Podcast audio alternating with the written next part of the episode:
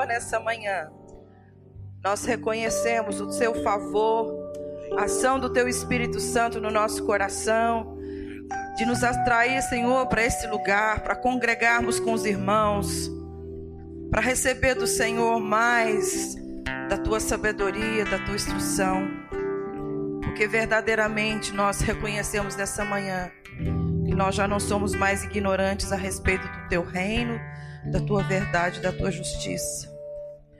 Queridos, nessa manhã o Senhor me lembrou uma situação muito peculiar. Pode sentar. E eu gostaria de orar pela igreja nessa manhã. Por aquelas coisas específicas que a gente tem enfrentado. Hoje é o primeiro dia da nossa semana. E a palavra de Deus diz que hoje é o dia que o Senhor nos deu.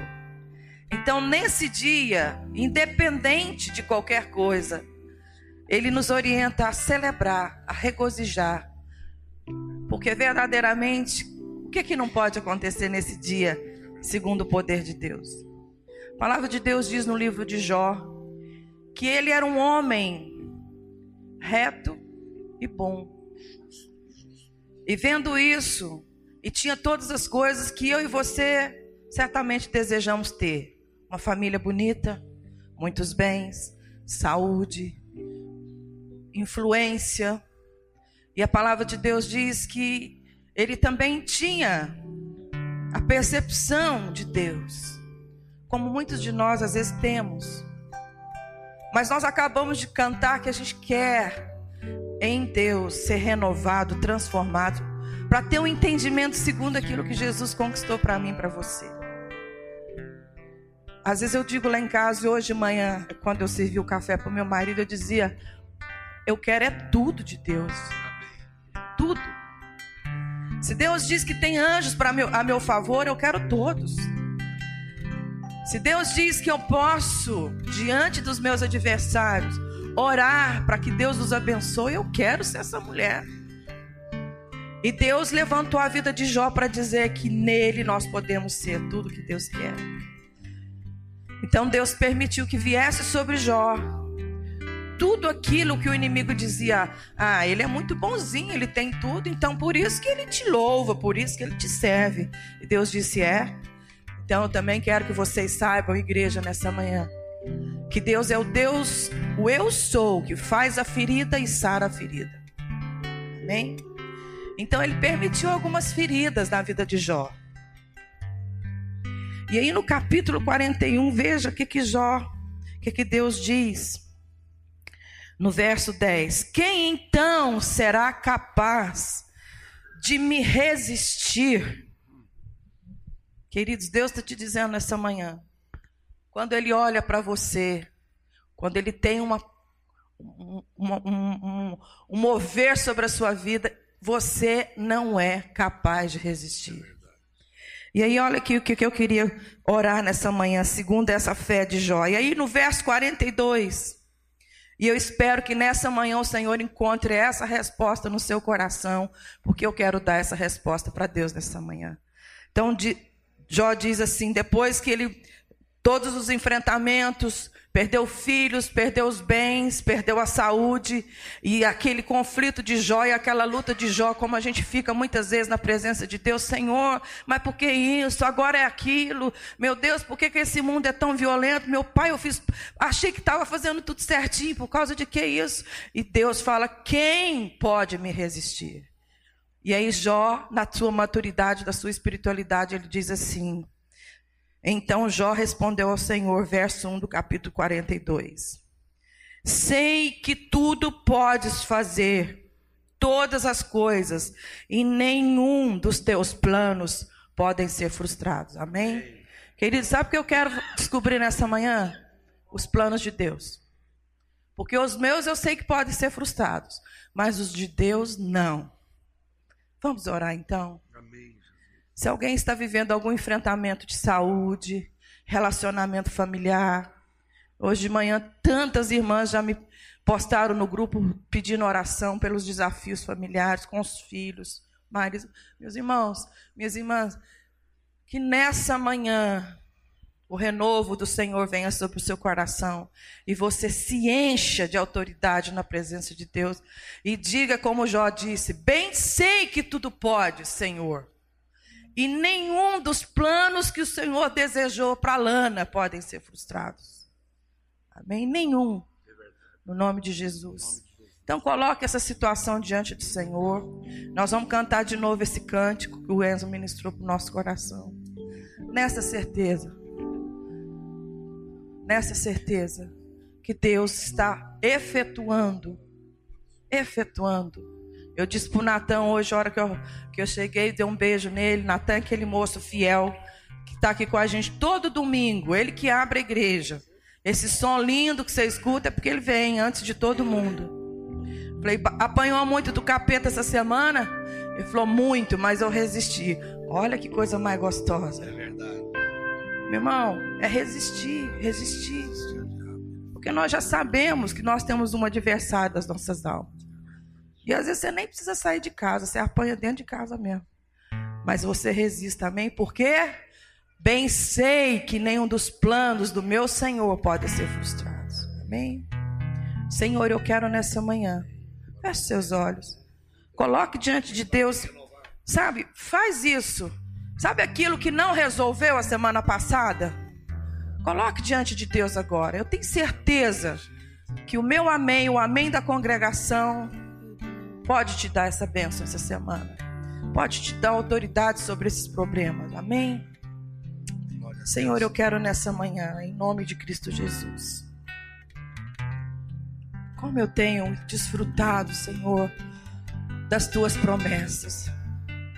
Como eu conheço hoje que cada promessa do Senhor tem o amém de Jesus nas nossas vidas. Ele já conquistou, ele não vai conquistar que o sangue e que a ressurreição dele foi para que eu e você, igreja de Jesus, e para que o Senhor nessa manhã pudesse restituir no nosso coração a esperança, a fé, a certeza de que o Senhor tem nos constituído como povo seu, tem nos feito autoridade nessa terra tem nos dado a liberdade de livremente entrar na sua dispensa e sermos servidos daquilo que nós precisamos essa manhã. E nessa manhã eu quero te pedir a paz do Senhor. Derrama, meu Pai, nessa manhã, sobre cada irmã, cada irmão, uma porção nova da tua paz. Derrama nessa manhã sobre nós, ó Pai, a certeza, meu Senhor, que o Senhor está conosco até a consumação de todas as coisas. Em nome de Jesus, e nós queremos cantar esse cântico nessa manhã, com interesse de fé, com consciência das palavras cantadas, porque verdadeiramente eu creio, Senhor, que o Senhor nos separou como povo do Senhor. Nós éramos como ovelhas indo para o matador, sem saber, Pai, e hoje o Senhor nos faz ovelhas do Senhor rebanhadas na tua palavra, Senhor, e guardadas nas tuas promessas. Em nome de Jesus, ó Pai.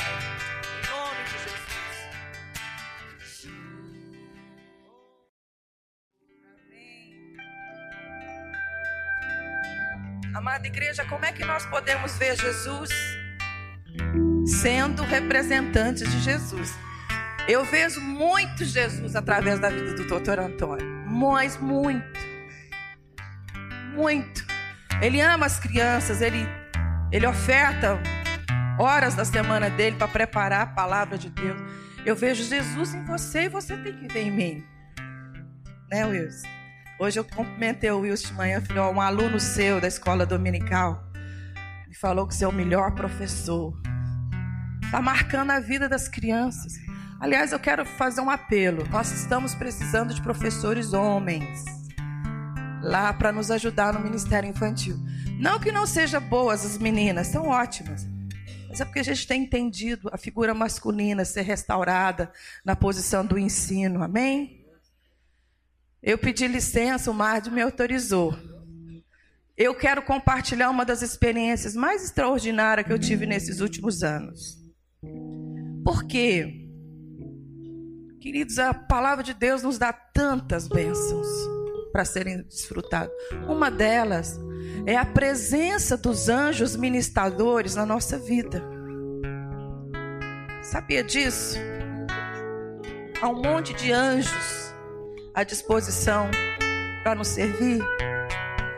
E às vezes eles te servem sem você nem saber, você nem saber.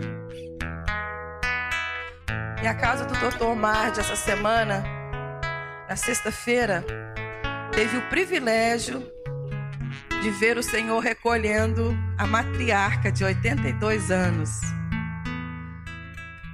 E eu tive o privilégio de estar lá no hospital com a mãezinha do Marte. Por que, que eu quero dar esse testemunho? Havia no nosso coração aquela perguntazinha.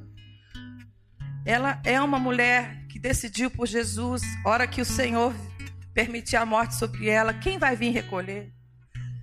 E Deus me deu o privilégio de saber que aquela mulher hoje está com o nosso Senhor, por um fato específico.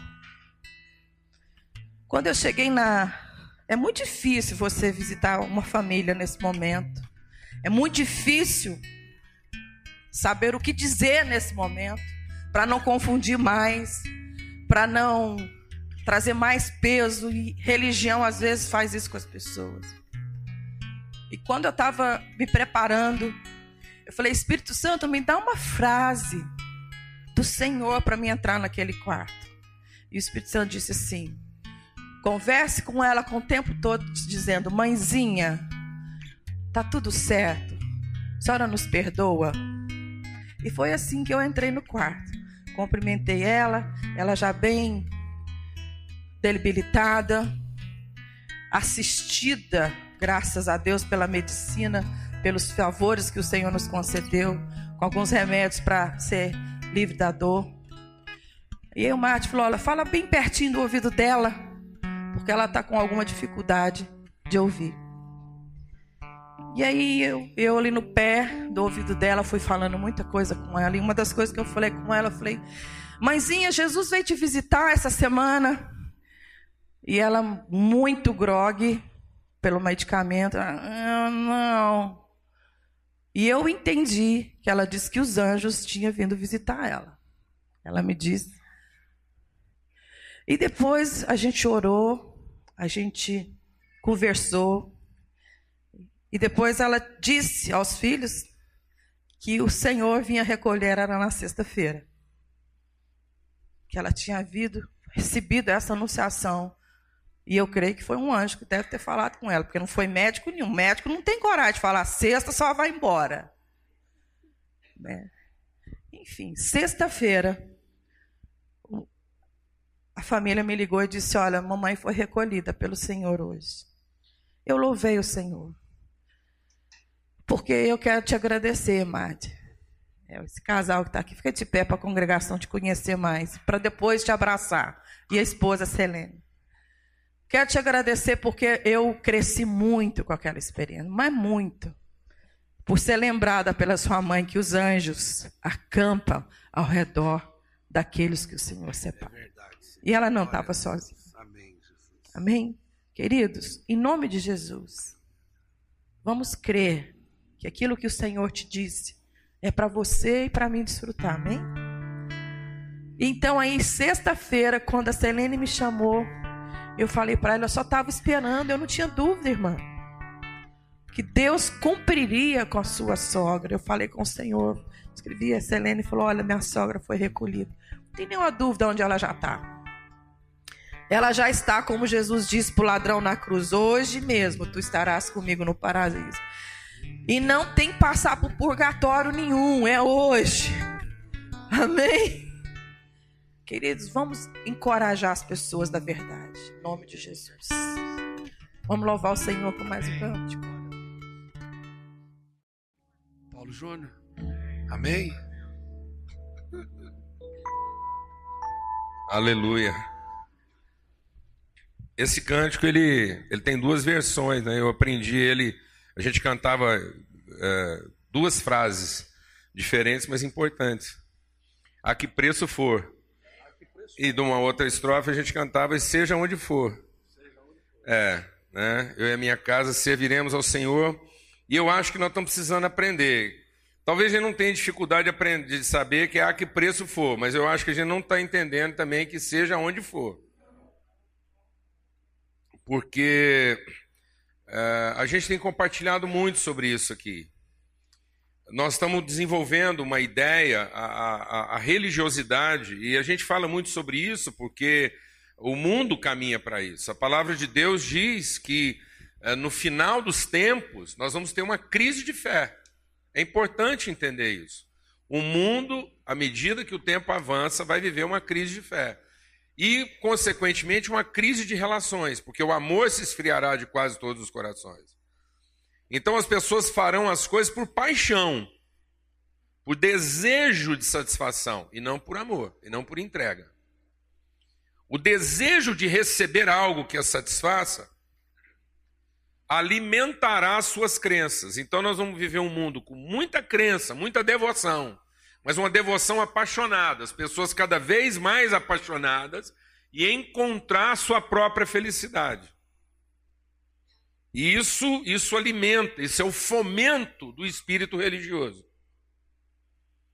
Um espírito religioso apaixonado, devotado, mas que faz com que a nossa mente fique dividida.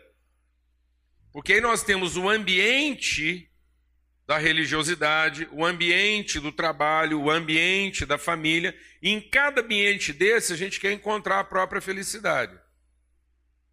Então a gente frequenta o ambiente da religião para ser feliz na família e no trabalho, mas não há uma conexão de uma coisa com a outra. Você sai de um lugar e então a pessoa é capaz de ir num culto abençoado e no mesmo dia ir para balada e sair de lá bêbado.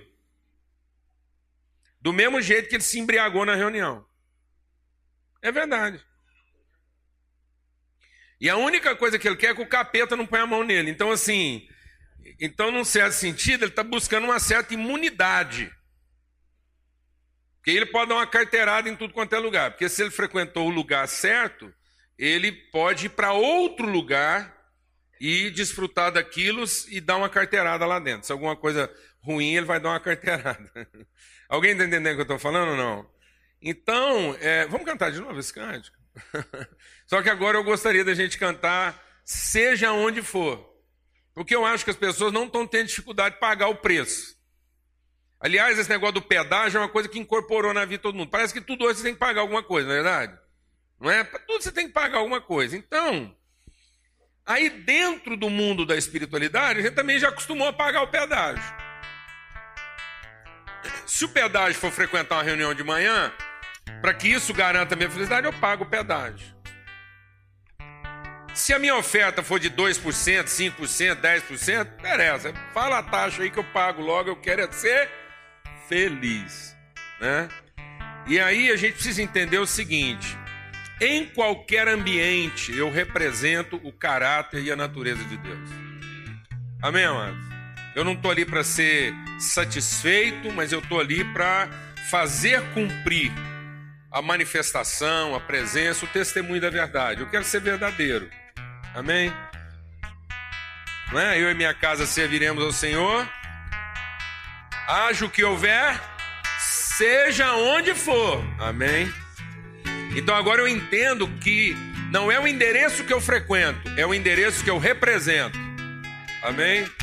De modo que em qualquer. Pensa isso, vamos imaginar essa coisa agora. Não é o endereço que eu frequento, é o endereço que eu represento. Então eu sou uma placa de sinalização. Todo mundo que olhar para a minha vida sabe para onde fica a verdade. Glória a Deus, amado. Glória a Deus. Então, em qualquer ambiente que você entrar, você é a placa que indica o rumo da verdade. Se a pessoa estiver no engano, ela vai olhar para a sua vida e vai saber para onde a seta aponta. Glória a Deus. Se ela entrou numa furada, ela vai saber onde é a saída. Se ela está perdida, ela vai saber onde é a entrada. Nossa vida aponta para a verdade. Glória a Deus, amado. Seja onde for, em nome de Jesus.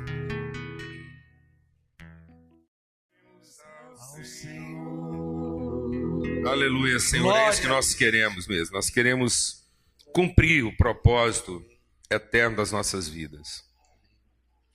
sermos a indicação que aponta para a verdade, em nome de Cristo Jesus, sermos a expressão da verdade, sermos verdadeiros, é o que nós queremos, no nome de Cristo Jesus. Amém. Graças a Deus, a gente quer compartilhar algo aqui nesse contexto, nesse sentido, né? É, e nós vamos ler dois trechos da palavra de Deus que são que, é, que são gêmeos. São dois textos que falam da mesma realidade, apontam para o mesmo entendimento, e como pela boca de duas ou três testemunhas a verdade é estabelecida, a gente vai ler esses dois trechos aqui, entendendo que esses dois testemunhos vão nos ajudar no entendimento, no conhecimento e na materialização da verdade na nossa vida. E aí eu queria ler com vocês, eu vou ler os dois trechos, depois a gente vai meditar um pouco sobre isso, amém?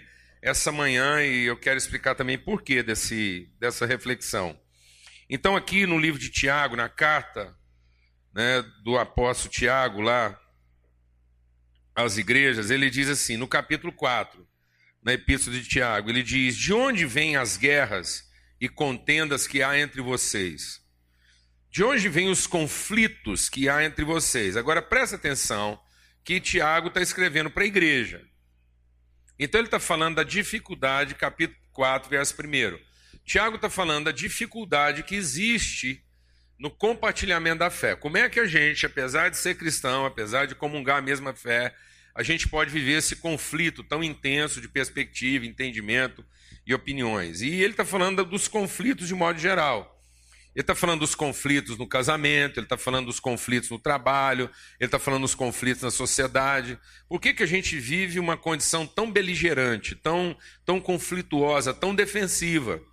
Por que, que nós cristãos né, ainda não entendemos muitas vezes o nosso papel na sociedade e a gente vive a vida de forma tão entrincheirada, de forma tão defensiva e, e o que é pior, né, a gente vive a vida de forma tão assombrada por que, que a vida, no seu sentido mais puro, mais intenso, mais verdadeiro, ainda é uma assombração para a gente? E é simples, né? Você entender que eu não estou exagerando em dizer que a vida é uma assombração para muitos de nós. Por quê? Porque a gente ainda tem uma carga de ansiedade muito grande. A gente ainda não vive a vida com a liberdade, com a isenção com que a gente poderia viver, no seu verdadeiro objetivo e no seu verdadeiro propósito.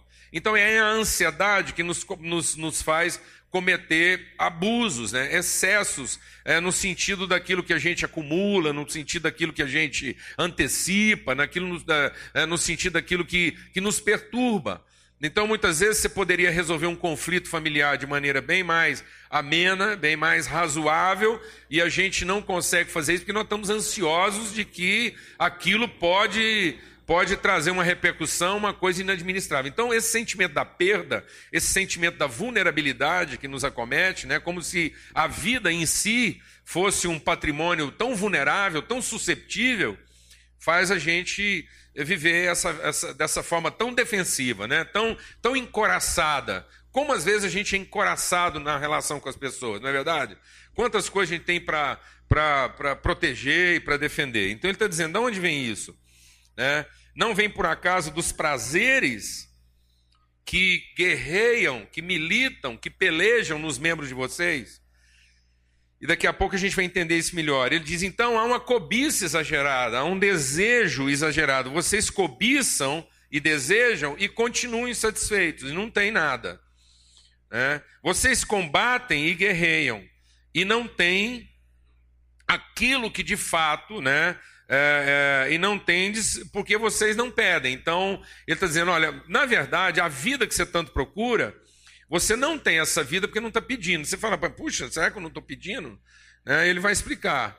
Ele diz assim: é porque, na verdade, quando vocês pedem, não recebem porque estão pedindo mal. Ele está falando isso para a igreja, está dizendo de uma igreja insatisfeita, uma igreja é, beligerante, uma igreja contenciosa, um povo que ainda vive um conflito permanente nas suas relações, porque não sabe pedir. Então, a nossa, a nossa ineficiência na oração, e eu, eu tenho testemunhado isso, a gente está tá pensando, muita gente pensa que é, o povo fala assim: está faltando oração na igreja. É, não, está faltando a gente melhorar as nossas orações. Então, na verdade, o problema da igreja não é que ela ora pouco, ela ora mal. Porque, num certo sentido, o tanto que a gente já ora já seria suficiente para a coisa estar bem melhor. Se a gente estivesse acertando mais. Amém, amados? Porque, na verdade, mesmo que você não está frequentando, às vezes, uma reunião de oração, você não tem uma prática devocional, em um ou outro momento você está orando, você está pedindo, você está falando com Deus, você está, né, um, oh Deus misericórdia, ou oh, Jesus me acorde. Então, está todo mundo fazendo alguma coisa no sentido mínimo da oração. E às vezes esse Jesus me acorde, Deus me livre, o Senhor me guarde, não está funcionando. Alguém está entendendo o que eu estou falando aqui ou não, mano? E por que não está funcionando? Porque está mal posicionado. E ele vai explicar por que está mal posicionado. Porque vocês estão pedindo coisas para a sua própria satisfação. Nós estamos ainda fazendo da nossa vida devocional, da nossa vida de comunhão com Deus, uma forma de autossatisfação, de encontrar o nosso prazer pessoal. E ele diz então: adúlteros e adúlteras. Aí ele pega pesado aqui, ele está dizendo: olha, isso é uma vida de promiscuidade. Então ainda há muita promiscuidade na nossa, misturado com a nossa devoção. Amém, amados? Por que, que ele está falando de, de adúlteros e adúlteras? É porque lembra que a gente compartilhou aqui alguns dias atrás que a gente ainda está usando a fé numa perspectiva de troca. A gente ainda está achando que a fé, a vida devocional, a oração é a moeda de troca. Então, parece que o diabo finalmente nos convenceu de que Deus não é bom. Deus só é poderoso. Então nós estamos diante de um Deus poderoso que não é bom. Quem ensina bondade para Deus é a gente, que instrui ele como usar melhor o poder. Então Deus é poderoso, mas ele está perdido, porque ele não sabe o que é bom para nós. Nós sabemos o que é bom para nós. Então agora a gente só tem que convencer o Deus poderoso a ser bom. Bom é a gente que sabe o que, que ele tinha que fazer. Né? Não, amados, a oração, a vida de comunhão com Deus é para que a gente conheça o quanto Deus é bom. E nós não prestamos. Paulo resolve isso dizendo: não há ninguém bom, não há quem faça o bem. Não há, não há a mínima condição da bondade emanar do meu próprio coração. O meu coração nunca vai conceber alguma coisa genuinamente boa. A única possibilidade de eu produzir alguma coisa genuinamente boa é se o Espírito de Deus me conduzir nesse processo. Porque o meu coração, a partir do advento do pecado, toda a humanidade foi mergulhada em maldade. Meu coração, ele é naturalmente egoísta. Toda, toda pessoa nasceu com a índole da autodefesa, um instinto animal, um instinto de autopreservação, a qualquer custo, né? Então, isso está na nossa vida, isso está nas nossas relações. É um parasitismo. A gente olha para o outro e pensa a felicidade que o outro pode produzir na minha vida. E eu estou sempre procurando aqueles que me produzem mais felicidade. Então, quem são os meus melhores amigos? Aqueles que fazem o que eu gosto que eles façam. Quem são as pessoas que eu mais amo? Aquelas que correspondem exatamente àquilo que são os meus desejos e necessidades. Então, quem mais me agrada, quem mais me faz bem, é de quem eu mais gosto. Então, isso, isso é perverso, isso é cruel, isso é adúltero, isso é promíscuo, porque eu acabo tendo com essas pessoas uma relação de quê? De troca. Então, não é uma relação espontânea, não é uma relação genuína. Muitas vezes, não, eu, por mais que você fale, mas puxa vida, mas isso é forte. É forte mesmo. Então, muitas vezes, as nossas relações mais próximas ainda não são legítimas. Porque ainda estão baseadas numa relação de quê? De troca. Basta ver o tanto que você fica irritado quando essa pessoa não quer fazer o que você quer. Então você não chora a ignorância dela, você chora o seu infortúnio. Sim ou não, amado? Então, quando uma pessoa insiste em não fazer o que você quer que ela faça, você não lamenta, você não chora, você não se desespera pela condição dela. Você se chora e se desespera pelo seu azar. O azar de estar ligado a uma pessoa tão temosa. Você deu azar. E aí, para onde a gente vai para resolver esse azar? Vai para Deus para Deus ver se finalmente Deus usa o poder dele para nos fazer o bem de fazer essa pessoa se converter a quem? A mim. Eu não quero ela convertida para Deus, eu quero ela convertida a quem? A mim, nossa casa, nossa vida, meu projeto de felicidade. Amém, amado? Então isso é promíscuo. Porque eu estou pagando por isso. Eu estou pagando com a reza, eu estou pagando com a frequência ao culto, eu estou pagando com a oferta, é, eu estou pagando com as minhas expectativas. Então, o Tiago não está exagerando. Isso é adultério. Porque eu estou adulterando o sentido da vida, eu estou corrompendo a coisa mais essencial da vida, que é o amor verdadeiro, sincero, genuíno. E ele diz: Vocês não sabem que essa amizade do mundo é inimizade com Deus? E, portanto, qualquer que quiser ser amigo do mundo constitui-se inimigo de Deus. Ou você pensa que em vão diz a Escritura que o Espírito que ele fez habitar em nós, ele nos defende como quem tem ciúme da gente.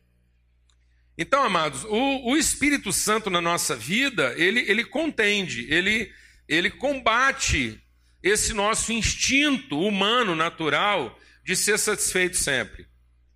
E é importante eu entender que é, é, muitos escritores, né, muitos teólogos no passado já alertavam para isso, que há um mal na nossa vida. A gente ainda olha a vida numa perspectiva de, de parque de diversão. A gente acha que Deus nos colocou no mundo para a gente se divertir.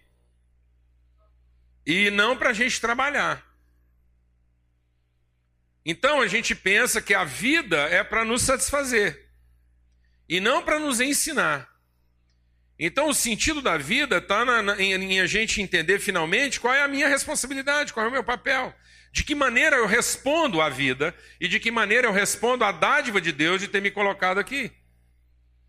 E a forma de eu responder a Deus, a dádiva da vida, a dádiva do amor, é me tornando responsável pela vida e não um usuário, um beneficiário da vida.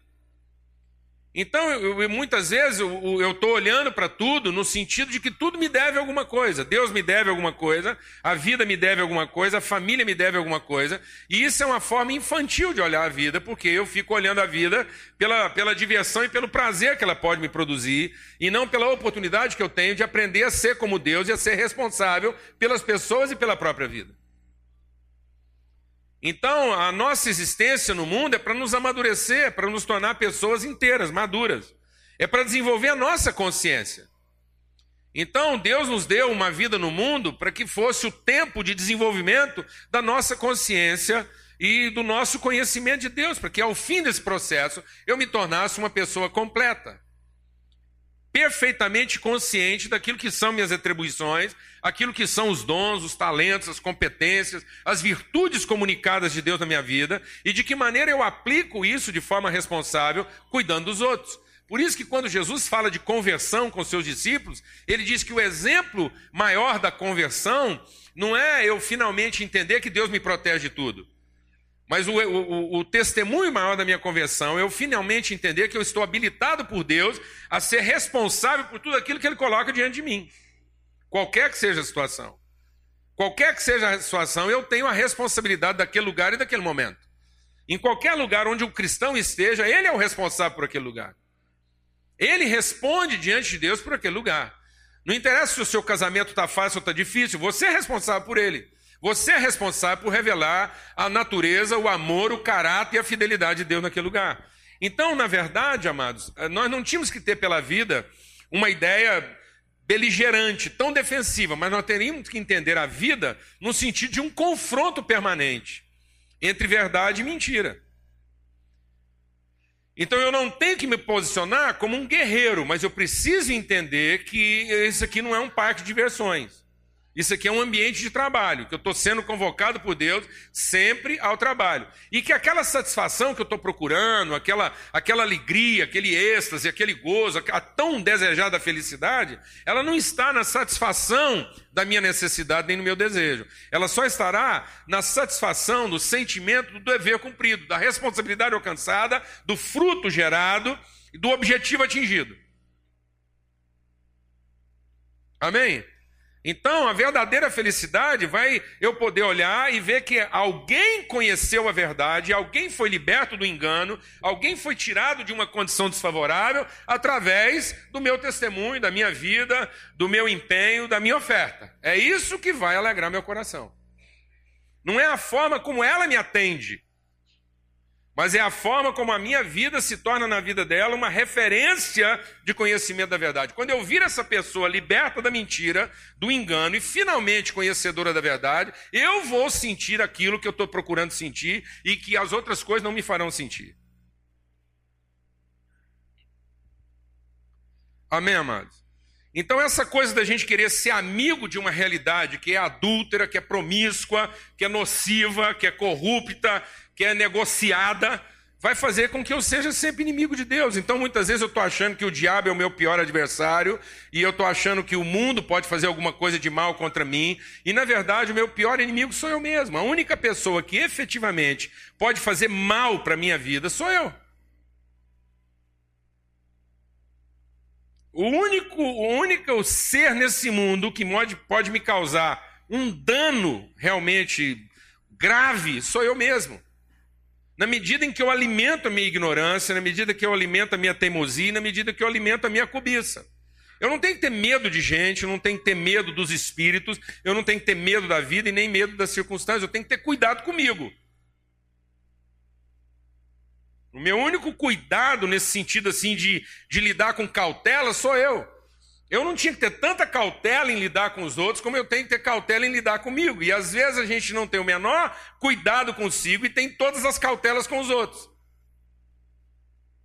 Alguém está entendendo o que eu estou dizendo aqui, amado? Na verdade, todo mal que alguém pode fazer contra mim é um mal que só acontece a partir do mal que eu já me fiz.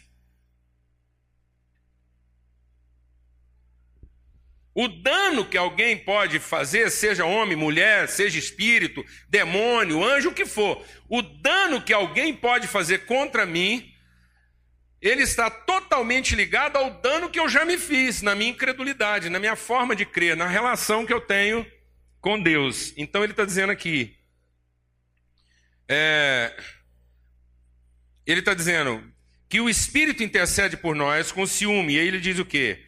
Antes, ele nos dá uma graça maior.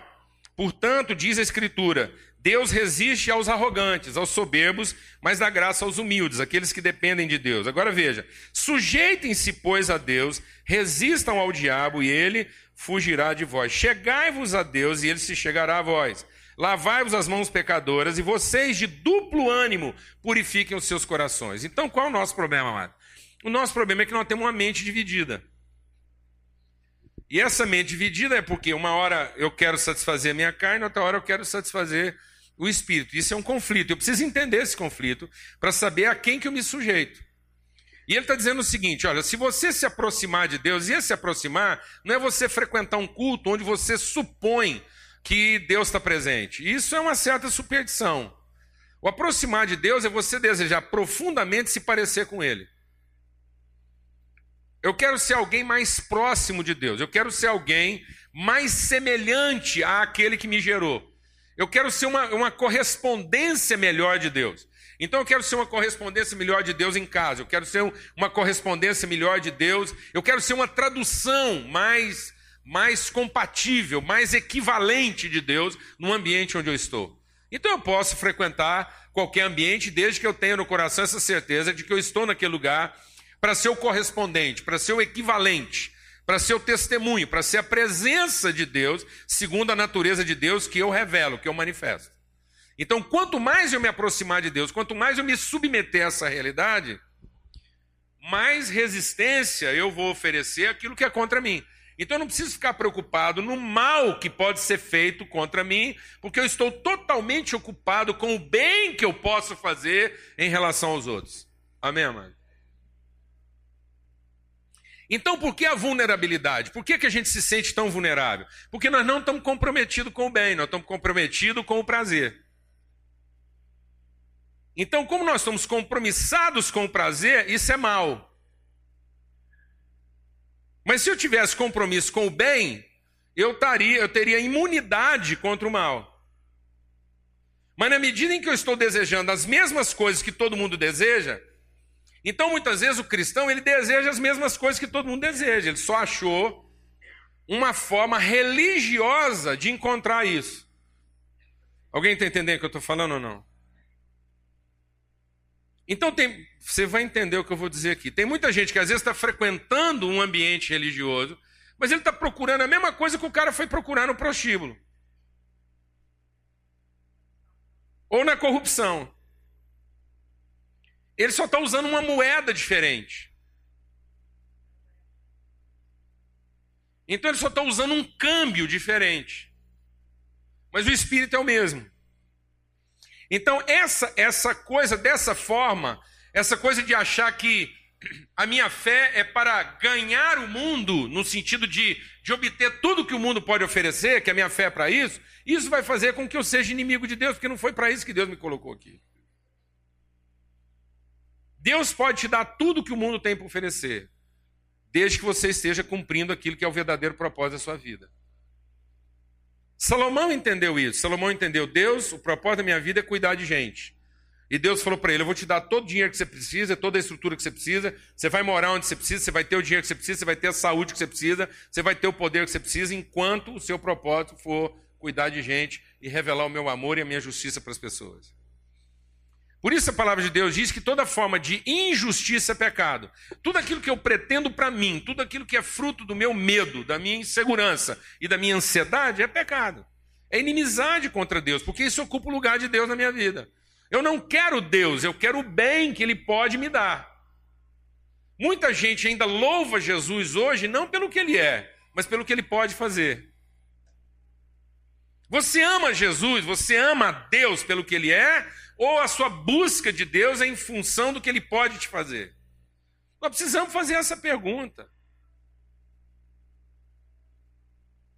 Amém, amado? Nós precisamos fazer essa pergunta. Senão nós não vamos ter a felicidade que a gente está procurando. Nós vamos ter alguns momentos de prazer, nós vamos ter alguns momentos de satisfação, nós vamos ter alguns momentos de êxtase, de euforia, mas nós não vamos ser felizes sempre. Agora, você quer encontrar um estado de satisfação, de plenitude, que muitas vezes seu corpo amanhece podre, mas seu espírito está renovado? Você quer encontrar esse estado? Você quer encontrar um estado de superação, uma disposição inabalável, um vigor, uma vitalidade, que a sensação que você tem é que se você estiver caminhando e a lataria for ficando pelo caminho, você chega lá só com o espírito. Alguém aqui está entendendo o que eu estou falando ou não, mano? Porque eu vou te falar uma coisa, eu conheço um punhado de gente que, que vai reformando a lataria, a lataria vai chegar lá intacta. Mas o espírito dele ele não sabe nem onde está mais, não. Aquilo foi tomado de uma tristeza, de um, de, um, de um vazio, de um senso de inexistência. Que a lataria dele pode ser cheia de qualquer outra coisa, de qualquer porcaria. Eu sou meio invocado, porque eu morei num país dois anos. E quanto pior era o produto, melhor era a embalagem. É assim que funcionava.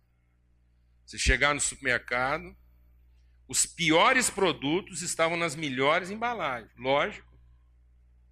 Porque aquilo tinha que te convencer pela embalagem, senão você não levava aquela porcaria para casa que é a tranqueira. Alguém está entendendo o que eu estou falando ou não, mano? Deus de misericórdia. Onde está ficando o nosso espírito? Onde está ficando a nossa motivação? Onde está ficando o nosso entusiasmo? O nosso sentido de vida? Nosso vigor, nosso ânimo, nossa alegria, nossa gratidão? Glória a Deus, amados. É com esse espírito. A gente estava conversando ontem nós temos uma irmã aqui em Goiânia, 99 anos. 99 anos. Só de reunião na casa dela para os irmãos tem 30 anos. Toda semana. E aí um filho dela estava dando um testemunho e falou assim: levei a mamãe para fazer uma visita que minha agenda apertada achando que ela ia fazer uma visitinha rápida, terminou a visita, ela falou assim: Meu filho, não, já que a gente está aqui, não dá para visitar também a fulana e beltana, que elas estão doentes, estão precisando de mim. Falei, rasguei a agenda, como é que eu vou contrariar uma mulherzinha de 99 anos? Não pode, falei, depois eu me adapto. Ele falou assim: não dou conta de acompanhar minha mãe. Falou para nós: não dou conta. É ânimo demais, é vontade demais, entusiasmo demais. 99 anos.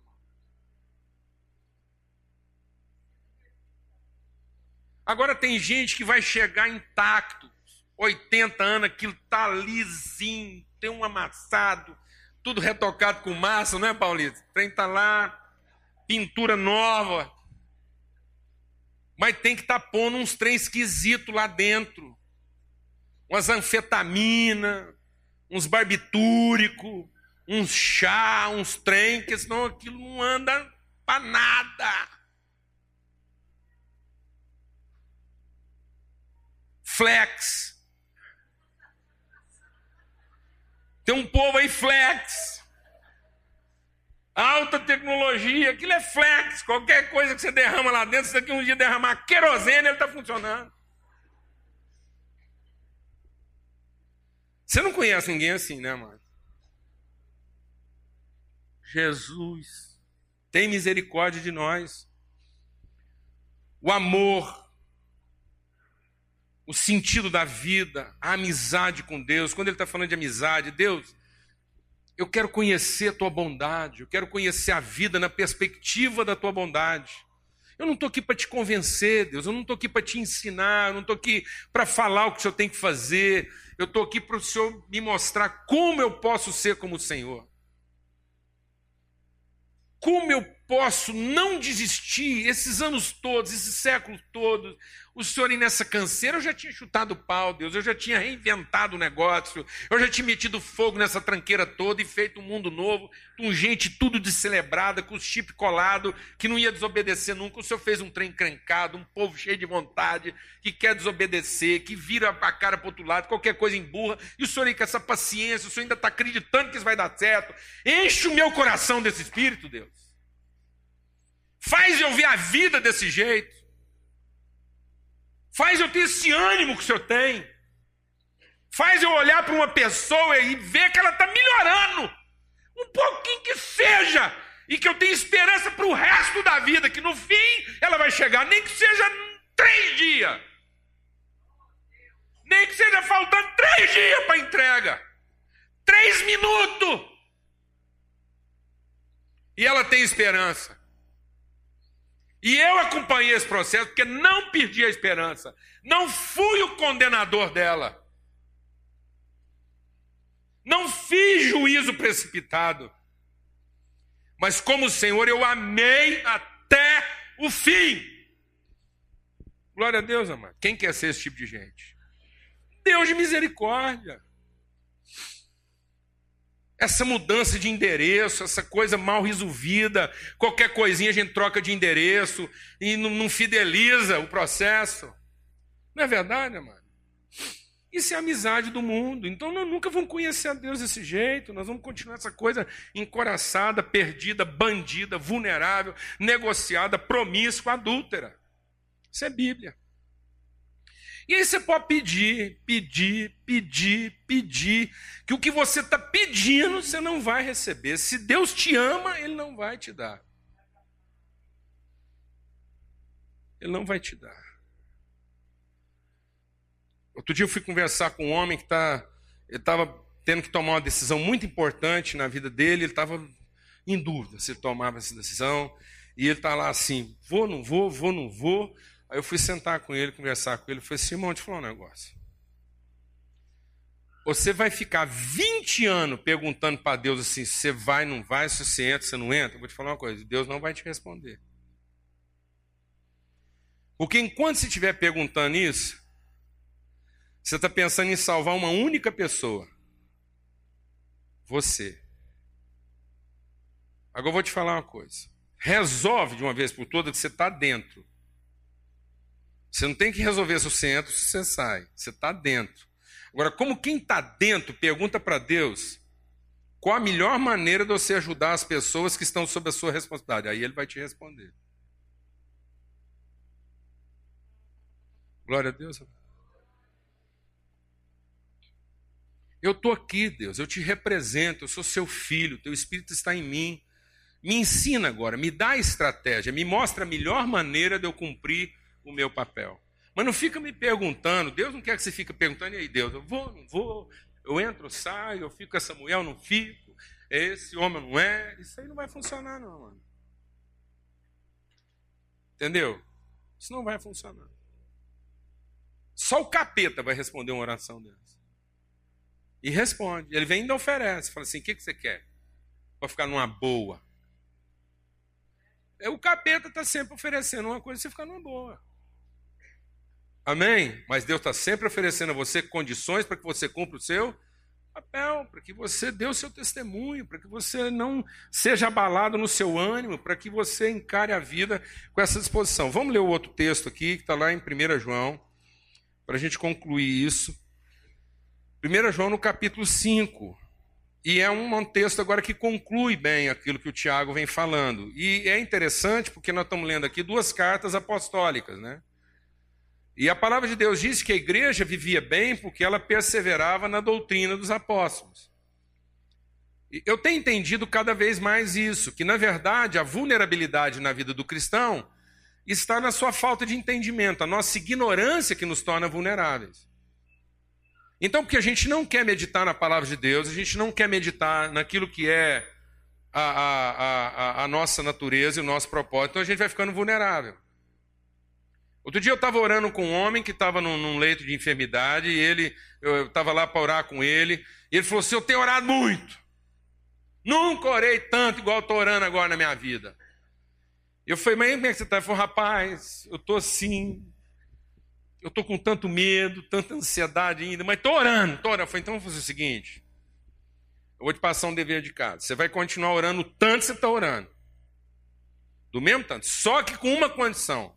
O único nome que você não vai pôr na sua oração é o seu. Você está proibido.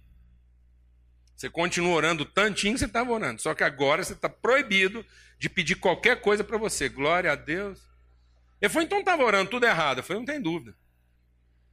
Porque ele passava 20 horas orando lá pedindo por quem? Por ele. Por ele. Eu falei, irmão, você sabe por que você está aqui nesse quarto de hospital? Ele falou assim, não. Eu falei assim, porque você faltou demais nas aulas. E agora Deus que te ama está te dando um intensivo.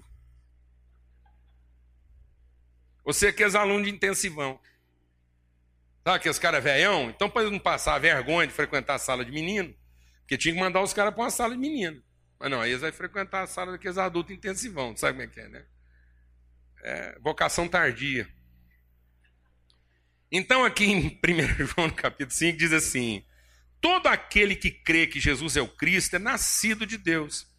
E todo aquele que ama o que o gerou também ama o que dele é nascido. Nisso conhecemos que amamos os filhos de Deus, se amamos a Deus e guardamos os seus mandamentos. Esse é o amor de Deus, que guardemos os seus mandamentos, e os seus mandamentos não são penosos. Pois todo aquele que é nascido de Deus, o que está escrito na sua Bíblia aí? Vence o mundo. Não é alguns, amado. Todo filho de Deus é um vitorioso. Mas o que que vence o mundo? A nossa fé. Então por que, que as pessoas não são vitoriosas hoje? Por que, que você vê muito cristão que está sendo corrompido no seu ânimo? Que diante das dificuldades ele se abate, ele desanima, ele retrocede? Porque ele é ignorante, ele era um crente, ele era um devoto, ele era um apaixonado na perspectiva de que Deus ia fazer para ele o que ele queria. Mas ele nunca gastou tempo em entender o seu verdadeiro propósito e sentido e missão na vida. Ele via a vida pelo que a vida podia lhe oferecer. E na medida que ela não está oferecendo o que ele queria, a vida dele perde o sentido. Não, amados. Todo que é nascido de Deus é vitorioso, vai vencer, vai chegar no seu destino. E essa, qual é? Mas qual é o meu elemento de vitória? O que, que me possibilita chegar ao meu destino? A fé. Por isso eu estou dizendo o que para você? Que a única pessoa nesse mundo que pode causar mal a você efetivamente causar mal à sua vida é você mesmo.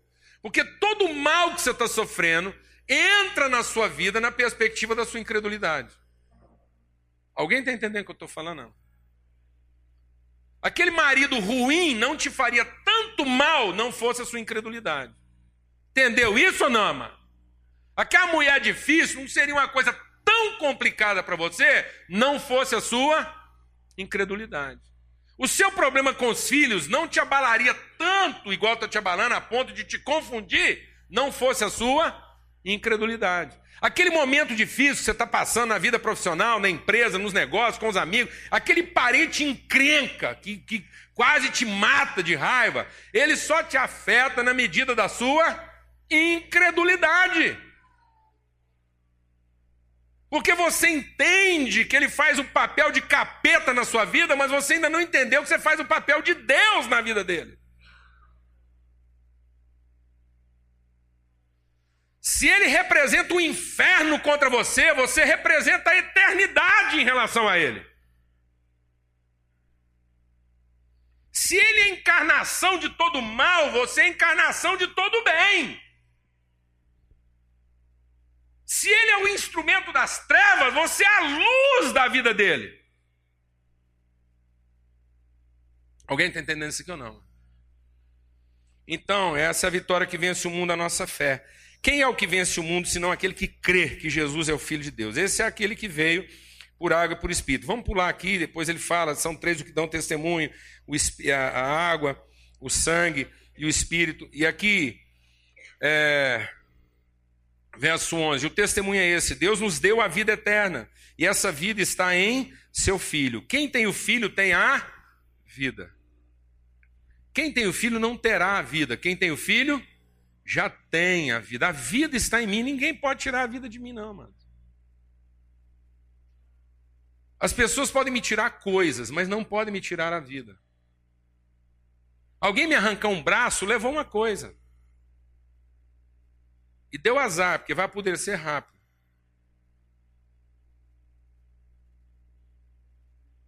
Entendeu isso?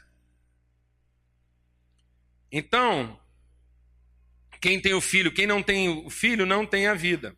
Essas coisas vos escrevi para que vocês saibam que tem a vida eterna. Vocês que creem no nome do Filho de Deus. Essa é a confiança que temos nele. Se pedimos alguma coisa segundo a sua vontade, lembra que eu falei que serão três irmãos? porque eu estou pedindo, não está acontecendo, porque eu estou pedindo mal. Se você está pedindo alguma coisa para Deus e não está acontecendo, não pense que Deus não está escutando, pense que você está pedindo mal, seja Deus verdadeiro e todo homem mentiroso. Se você está pedindo coisas há muito tempo e essas coisas estão demoradas demais, então é, reveja seu pedido. Ah, pastor, eu estou pedindo isso há tantos anos. Reveja seu pedido. Reformule, conversa com Deus. Fala, Deus, escuta, eu estou mandando uma carta para ir, estou com a sensação que ela não está chegando. É o seguinte: o problema não está no destinatário, o problema está no remetente. Não é o senhor que é surdo, eu que falo mal, me expressei mal. Me ensina. Amém? Deus me ensina a orar. Então ele está dizendo, ele vai fazer.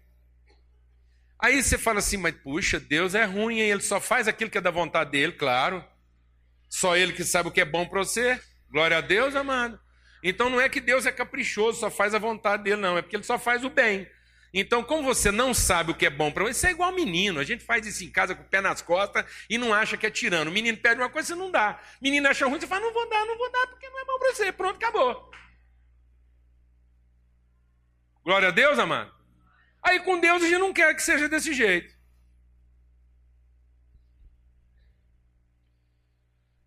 Eu estava até lembrando disso. Eu tenho que louvar a Deus. Eu tive um problema na infância que era bronquite asmática. Tinha que ir para balão de oxigênio, passar mal, aquelas coisas. Rapaz, os sãos não precisam de médicos, e sim os doentes. Glória a Deus. Eu tomei tanta vitamina naquela época, eles não sabiam o que era ômega, ômega 3. Você acha que quando eu tinha 8 anos de idade eu sabia o que era ômega 3? Não, nem sabia que isso fazia bem para a saúde desse jeito. Mas por causa das minhas crises, eu tomava emulsão escote no bico. Eu tenho overdose de ômega 3. Aquilo eu tomava óleo de figo de bacalhau no bico. Gemada de duas gemas à tarde, tinha que nadar todo dia. Aquela escola. Couve, eu não precisava perguntar se eu gostava ou não, aprendi a gostar. Feijão, porque tinha ferro, esse trem tudo. E é engraçado isso, né? Como que isso produz depois na sua vida um, um efeito positivo remanescente. Dada a minha idade e o meu peso, era para ter uma vida muito mais desgraçada, mas hoje eu entendo que algumas coisas que me fizeram, a cada seis meses eu tinha que tomar complexo B injetável. Eu nem não sei se isso podia ter destruído meu fígado, só sei que tem sobra desse negócio aí até hoje. Então a gente precisa entender o que, que Deus quer fazer na nossa vida no sentido de nos alimentar, nos instruir, nos preparar para a vida. E às vezes a gente é como criança, não gosto disso, não quero aquilo. E Deus fala: toma, menino, isso é bom para você. Não, mas tem gosto de óleo de fígado de bacalhau. Vai com força aí, aprende a gostar, isso vai te fazer bem. É ômega 3. Depois você está velho e quer puxar isso para trás. Alguém aqui está entendendo o que eu estou falando ou não? Deus nos ama, Ele vai fazer tudo o que é da vontade dele, sempre que a gente estiver alinhado com isso. Se sabemos que Ele nos ouve em tudo o que pedimos, sabemos que já alcançamos os pedidos que fizemos. Olha que coisa maravilhosa para a gente dormir em paz, amados. Se Deus nos ouve a respeito do que pedimos, então é certo que Ele já nos atendeu naquilo que nós pedimos. Já pensou o que é você ter certeza que você está orando de acordo com aquilo que é a vontade de Deus? Deus, eu quero ser um instrumento, eu quero ser um instrumento de virtude aqui em casa, eu quero ser um instrumento de trabalho, de virtude lá no meu trabalho. Deus, eu quero sair e ser instrumento de fé, de ânimo. Amada, nossa oração quando a gente sai de casa, eu não peço outra coisa para Deus. Eu vou sair de viagem, eu não peço para Deus me guardar, de eu morrer. Eu, não, que bobagem, eu vou falar um negócio desse para Deus. Quem está interessado em me manter vivo? Eu que fico atrapalhando, complicando, comi demais, engordei, estou fora do peso, e essa complicação e Deus tendo que me tratar ainda, segurar uma onda, pega daqui, pega dali. Ele está interessado em manter vivo. Amém? Até o dia que eu tiver um propósito para cumprir, acabou, ele vai me dar férias. Vou para um lugar melhor, vou ver a glória de Deus, sem doença. Pode comer uma picanha que aquilo não aumenta o colesterol. Já pensou um negócio desse? Sem estresse. Não vai ter que ficar lá, é pão branco, é pão integral, como é que é esse negócio? Não. O que, que é? Que, que você está comendo? Pão. Quem te deu? Jesus. Ah, não pode ser com o pão que Jesus me deu, aumenta meu triglicérides. Não tem condição um negócio desse. Está entendendo isso ou não, amado? E ele falou que vai lá tomar um pão, beber um vinho lá no céu, vai rolar um vinho. Não é possível, esse trem vai me deixar doidão. Vai relaxar, deixar tranquilo. Glória a Deus, amado. Amém? Então tem um lugar melhor esperando por nós. O que, é que eu estou fazendo aqui? Eu estou cumprindo um propósito. Então fica até, Deus, deixa eu morrer. Não, desencana. Deus, eu estou saindo de viagem, que eu seja luz. Até onde eu for, indo e voltando, eu quero ser o quê? Luz. Quero dar um testemunho da verdade. Quero abençoar as pessoas que eu vou encontrar. Quero ter sensibilidade para encontrar pessoas. Aí você não pode passar batido. Você encontrou uma pessoa, como é que é o seu nome? Deus te abençoe, que o Senhor te guarde do mal. Glória a Deus. Não é assim que funciona? Você entrou dentro do táxi, é luz naquele táxi. Não é o taxista que é ruim, eu sei que é bom. Glória a Deus, amado. Pegou um taxista difícil, o cara tá nervoso. Rapaz, peguei um taxista hoje, o cara tava. Não, amado. Glória a Deus, peguei o pior taxista, o cara estava nervoso, queria matar todo mundo, o piloto estava pensando em suicidar, só não suicidou porque eu estava no avião. Glória a Deus, amado. Agora os caras ficam orando, não, Deus me livre do piloto que quer suicidar, do taxista ruim, manda o garçom bom, é um negócio esquisito. Esquisito, que povo fraco, vulnerável. Amém, amado? Me entendendo isso ou não? Glória a Deus, amado. Nós é que representamos bem. Não foi você que deu azar de pegar o taxista ruim, ele é que deu sorte de pegar você. Ele não vai esquecer daquele dia. Alguém falou de esperança com ele, alguém abençoou a família dele. Você pagou mais do que ele te cobrou. Você orou pelos filhos dele. Antes de sair do táxi, falei, companheiro, dois minutinhos, posso orar pela sua família? Ele nunca mais vai esquecer dessa viagem. Mas o que, que nós estamos fazendo nesse mundo, amados? Se a obrigação é do balconista de tratar a gente bem.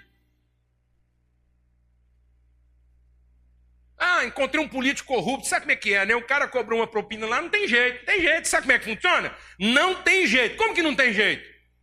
O cara finalmente deu a sorte de encontrar um cristão na vida dele. E que podia tirar ele desse inferno, dessa desgraça. O cara vai lá e paga, acabou, uai. Manda esse cara pro inferno. Ele não tem mais esperança. Porque a luz do mundo apagou diante dele. Como que não tem jeito? O que é que não tem jeito, amados? Então pede para Deus acabar com isso tudo, que nós estamos é perdendo tempo. Se a única coisa que Deus tem para fazer aqui é nos salvar, que nos mate. Porque estamos é perdendo tempo, tem uma vida melhor nos esperando.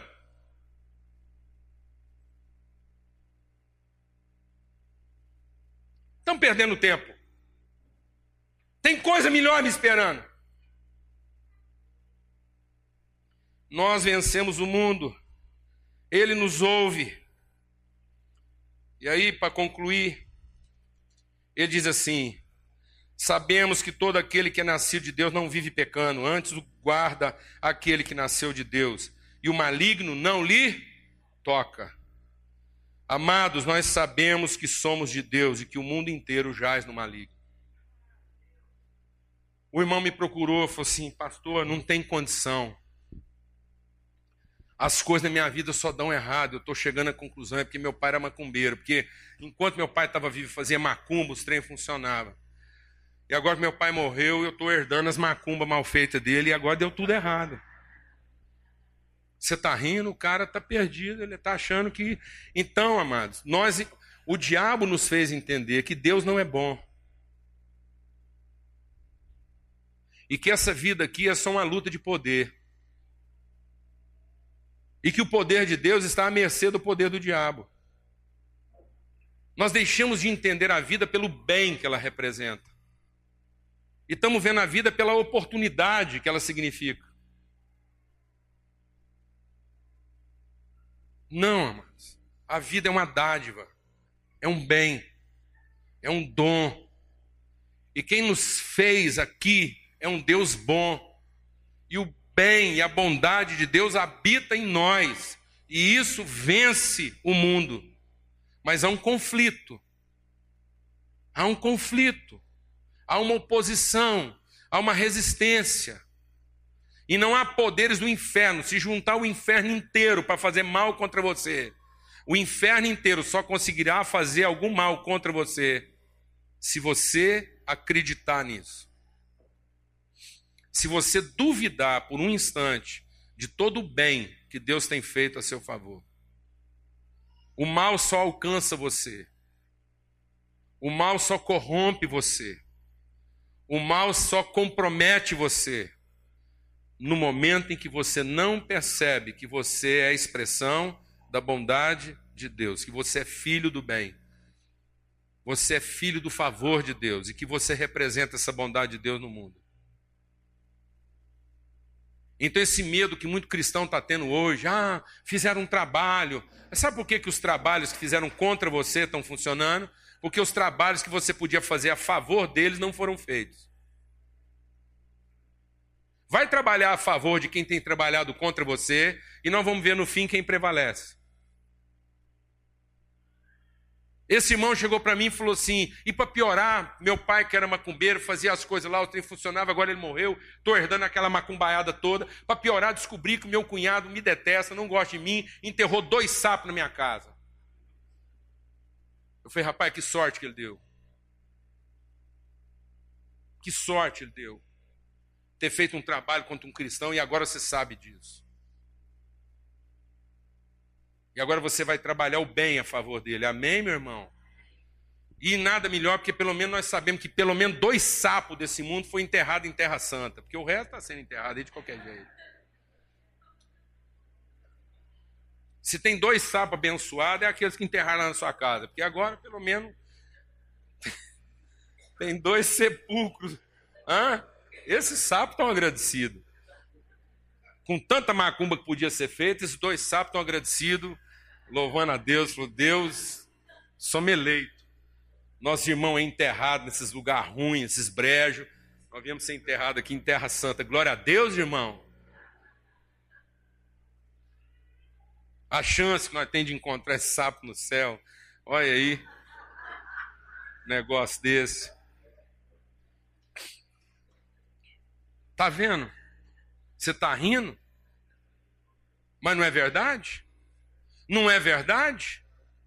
Eles entraram no domínio do bem com as suas ambições, com a sua ignorância, com a sua idolatria, com as suas perturbações, eles entraram no domínio do que? Da luz. A esperança fez esse cunhado ruim.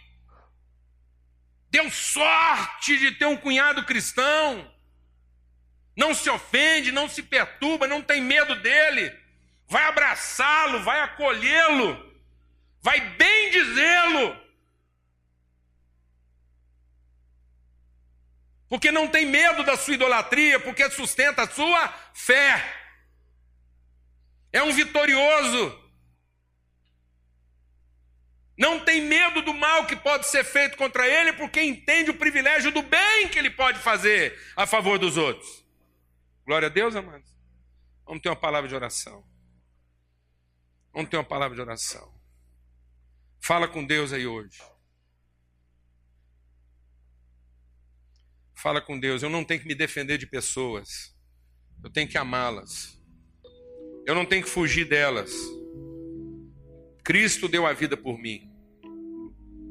Deus fez o maior, o mais bendito e o mais poderoso de todos os trabalhos a meu favor.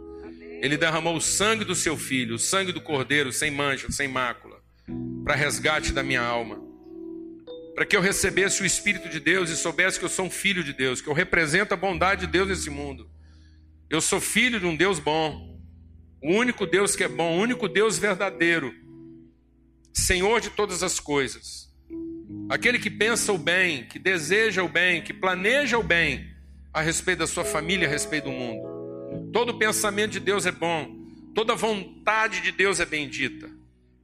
E essa vontade, esse bem, esse favor reside em mim, na minha vida, e eu represento isso na minha casa. Haja o que houver dentro da minha casa, eu represento a esperança lá dentro. Eu não me entrego ao desespero. Haja o que houver lá na minha empresa, no meu ambiente de trabalho, eu represento o bem, eu represento a fidelidade de Deus naquele lugar. Em nome de Cristo Jesus.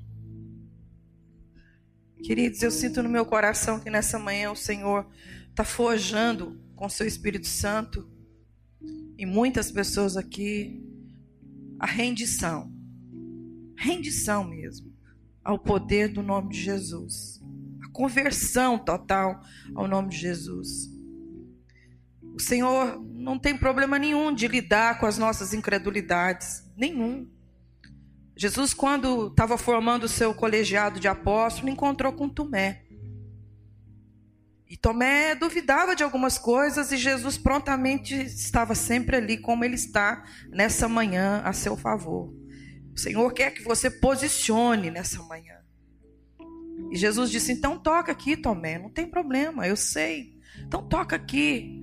E Jesus quer que você nessa manhã posicione como Tomé posicionou, reconhecendo: eu estou vivendo essa crise de incredulidade, mas eu toco no Senhor Jesus. Tomé posicionou. Maria, quando foi convocada pelo Espírito Santo a trazer para a humanidade esse advento do nascimento de Cristo Jesus, ela não, ela não teve dúvida de confessar ao Senhor como se dará isso. E às vezes a gente fica assim na nossa vida espiritual.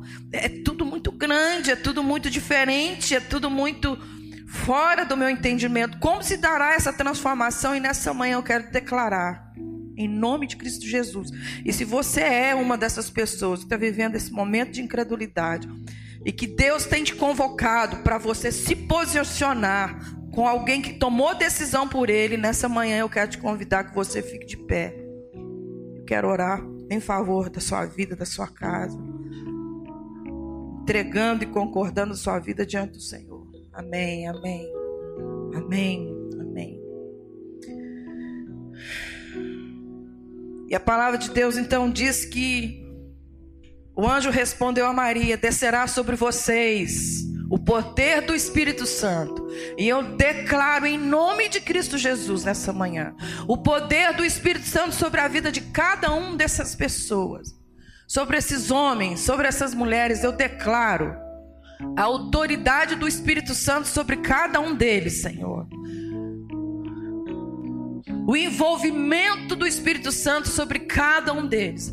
Receba, Senhor, agora o nome e a vida de cada um desses meus irmãos, em nome de Jesus. Receba, em nome de Jesus, a autoridade do Espírito Santo para você testemunhar daquilo que Deus tem te dado, em nome de Jesus.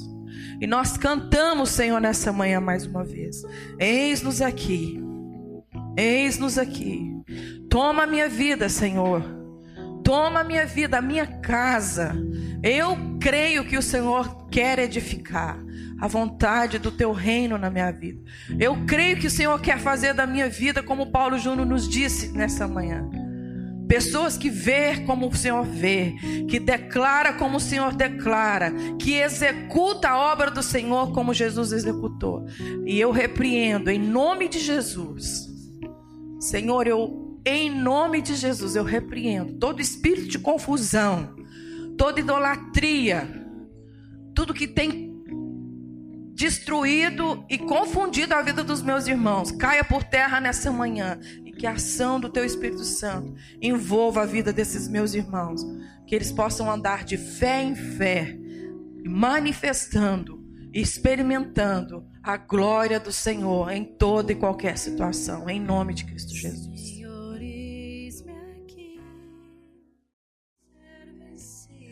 Deus não vai facilitar as coisas para nós, mas Ele vai nos dar melhores condições de enfrentá-las. Amém? Em nome de Jesus. Eu queria fazer uma oração ainda por essa semana. Há um estresse aí, uma tensão no Brasil com relação a essa coisa da Copa aí. E eu queria clamar mesmo por paz. Por paz. E há muitas formas do povo brasileiro é, reverter a situação que, que o nosso país enfrenta em muitas áreas. E não é de hoje.